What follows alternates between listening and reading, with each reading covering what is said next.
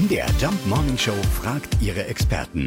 Fakt oder Fake? Wir fragen Professor Jan Born. Er ist Psychologe und kann es uns ganz genau sagen. Das Buch zum Lernen unterm Kopfkissen.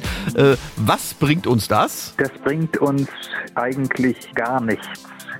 Denn während des Schlafes sind wir nicht wirklich aufnahmefähig. Das heißt, lernen, wenn wir irgendwie Vokabeln oder Geschichte oder irgendwie äh, wichtige Informationen lernen wollen, dann müssen wir sie aufnehmen und zwar vor dem Schlaf, maximal wach sein.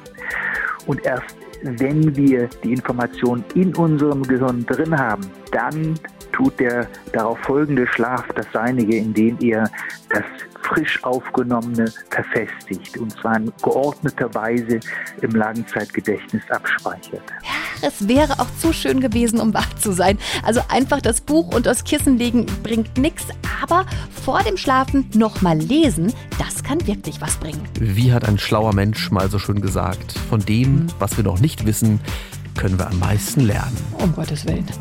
Können wir mal drüber nachdenken jetzt. Ja, dafür mache ich mir noch einen Kaffee. Fakt oder Fake? Jeden Morgen um 5.20 Uhr und 7.20 Uhr in der MDR Jump Morning Show mit Sarah von Neuburg und Lars Christian Kade.